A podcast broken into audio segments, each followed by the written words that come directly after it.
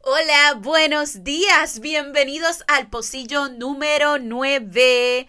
Hoy es sábado, sábado 8 de octubre, sábado de relajarnos un poquito, sábado de tomarnos un cafecito y cogerlo un poquitito más suave que el resto de la semana. Y hoy quiero compartir contigo eh, un pedacito de un libro que me gusta mucho. El libro se llama El sutil arte de que te importe un carajo. Así se llama. O sea, no, no me lo inventé, así se llama. El sutil arte de que te importe un carajo está escrito por Mark Manson. Este libro está bastante bueno. O sea, tampoco es que les digo, no es una joya literaria. Pero el libro está muy bueno en aspectos de, de llevarte a otra perspectiva de las cosas. Y hoy precisamente eh, yo quiero compartir con ustedes una parte del libro, ya el libro yo lo había leído antes, pero hay unas partecitas que yo las tengo marcadas para días como hoy, que ando en esta retrospectiva de por qué las cosas me afectan tanto. Miren, una parte del libro dice, para que te importe un carajo la adversidad, primero debe importarte algo más importante que la adversidad. Entonces, eh, luego de, de esa oración, él da un ejemplo de una situación de una doñita que va al supermercado este, con un saquito de, de, muchos centavos y el cajero no le quiere aceptar los centavos si no están envueltos en rollito y se da esa discusión y toda la cosa. Y entonces eh, eh, ahí él se da, se da el análisis de la gente de por qué esa señora hace eso, por qué esa señora tiene que, que a mí me pasa con las señoras que, que recortan cupones o llevan los choppers para comparar, yo no tengo paciencia para esas cosas. Y a veces digo, esta gente no tiene nada que hacer, pues mira, probablemente esas personas tienen sus propias circunstancias personales.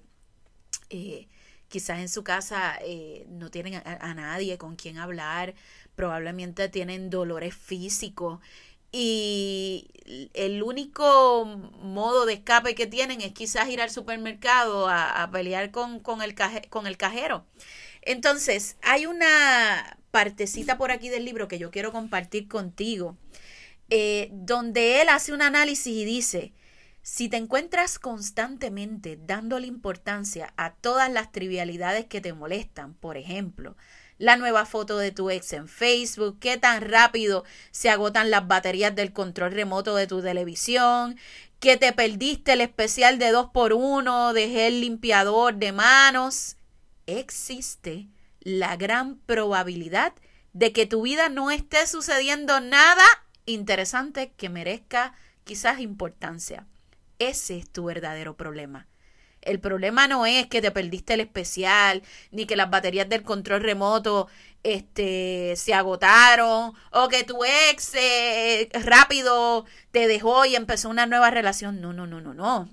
El problema es que estás enfocado en pequeñas cosas porque no está pasando nada realmente interesante en tu vida. Entonces, hoy, que la mayoría de la gente coge los sábados para limpiar o para hacer diligencias en la calle, eh, y me pasa y me pongo a mí de ejemplo, este libro, a pesar de que yo lo leí hace mucho tiempo, siempre lo, lo retomo. Cuando yo siento que hay cosas, pequeñas cosas, que me están estorbando la paz.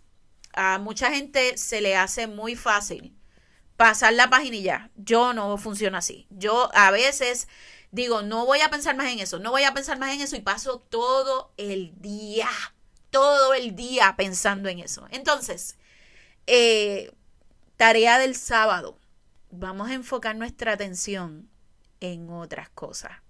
Vamos a dejar de coger lucha con cosas que a, veces no podemos ni resolver y son tonterías. Y vamos a ser quizás un poco más flexibles con la gente en la calle. Eh, cada cual está luchando sus propias batallas emocionales y nosotros no sabemos qué hay detrás. Hoy es un buen día para ser empático con las batallas de otras personas. Y pensar que cuando te estás preocupando por cosas que son estupideces, probablemente es porque necesitas unos intereses mayores. Te veo mañana. Bye.